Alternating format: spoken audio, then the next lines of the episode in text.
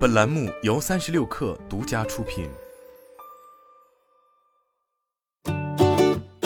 本文来自微信公众号“三亿生活”。如今，Netflix 进入游戏领域已经有一年多的时间，所取得的成绩尽管不说是聊胜于无，但只能称得上泛善可陈。但苦于迟迟无法在游戏领域打开局面的 Netflix，似乎决定要搞一个大新闻，那就是计划进军三 A 游戏。日前，Netflix 方面公布了 Netflix Game Studio 部门的一大批项目的招聘信息，其中包括游戏总监、技术总监、高级制作人、首席工程师等。在相关职位的介绍中，Netflix 方面用了诸如全新的三 A PC 游戏这类描述，特别是在其中极为关键的游戏总监一职中，更是表示该工作的目标是开发一款高质量、能引起情感共鸣的标志性游戏，创造一款玩家想要反复玩的伟大游戏。并且不会因为收益考虑而受到掣肘。Netflix 要做三 A 游戏，这个消息初看无疑颇有种自不量力之感。毕竟作为行业新丁，他们到目前为止其实都没有推出哪怕一款有影响力的作品，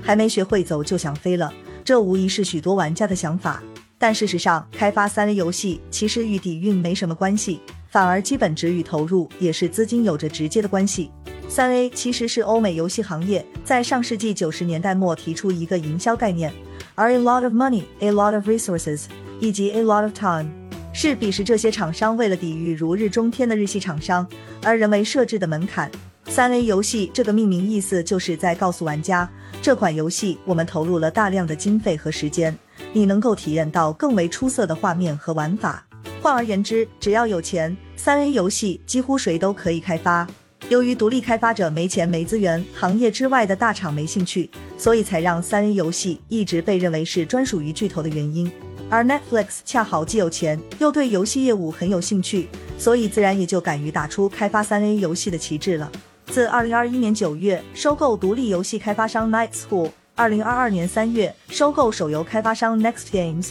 和 Boss Flight Entertainment，2022 年11月收购专攻原创休闲游戏的 Spy Fox。以及内部孵化了两个工作室后，Netflix 游戏部门 Netflix Game Studio 目前已经拥有了六大工作室。不仅如此，他们还找来了暴雪娱乐前任副总裁、《守望先锋二》执行制作人 Chaco Sunny 来领导游戏业务。在开发力量上，Netflix Game Studio 可以说是已经初具规模了，而足够的人力资源则是开发三 A 游戏的基础。再加上 Netflix 持续不断的并购行为，以及在招聘信息中所提及不考虑收益的说法，也就意味着 Netflix 方面大概率做好了三 A 游戏可能最初无法盈利的准备。与此同时，得益于 Epic Games 虚幻五引擎带来的程序化系统，其中包括完全程序化的音频引擎、简化开发团队创作影像级别美术资源的流程等特质，让游戏开发的难度不断下降。而借助虚幻五引擎。三 A 游戏的开发门槛实际上已经远没有早年间那么高了。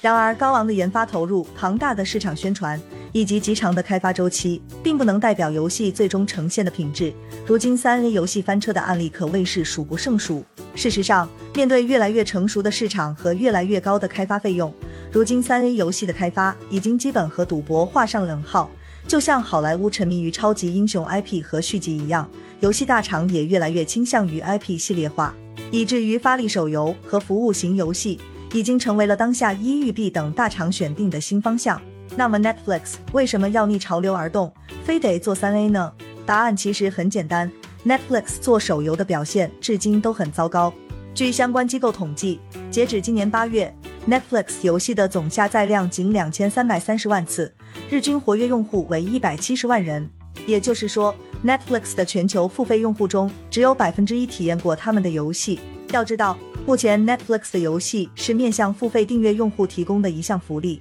并且为了让用户知道 Netflix 提供了这项服务，他们的游戏在 APP 中也得到了最好的推荐位。但 Netflix 在手游方面的糟糕表现，其实可以归结为一点，那就是他所推出的诸如《一球入魂》《怪奇物语》《一九八四》等游戏。基本都属于四三九九小游戏级别，这类休闲游戏三五年前或许还能让欧美消费者买账，但在经过了 PUBG Mobile、原神、无尽对决等出海游戏的洗礼，海外手游行业早已进入了新的军备竞赛时代。此时 Netflix 的手游显然就只能用诚意不足来形容了。再加上 Netflix 的游戏发行也出现了失误。这些游戏并非内嵌在 App 里，而是需要用户单独去 App Store 或 Google Play 下载才行。从某种意义上来说，如今手游作为整个游戏行业的热点，无疑汇聚了这一领域的顶级人才。对于游戏厂商来说，与其投入数以亿计的成本和数年时间去做一款三 A，显然不如用百把人和一两年时间做一款三 A 级手游划算。毕竟，仅从盈利能力来对比。PUBG Mobile 与原神显然可以碾压《使命召唤十九》和《战神四》。显而易见，在已经极为内卷的手游赛道，初出茅庐的 Netflix 想要从任天堂、育碧、e Square Enix 以及积极出海的国内厂商手中抢到一块蛋糕，无疑将非常有挑战性。所以反过来说，三 A 游戏目前的市场竞争其实并不算太过激烈，并且得益于高度成熟的市场，几乎每一类三 A 游戏都有着相对固定的受众。当然，还有一个很重要的原因是，三 A 游戏往往与巨大的影响力挂钩。一款成功的三 A 游戏或许能够帮助 Netflix 的游戏业务迅速打开局面，并吸引更多玩家的关注。此时再搭配 Netflix 成熟的会员体系，通过游戏引流而来的用户大概率会体验其所提供的视频内容，并最终实现引流联动的效果。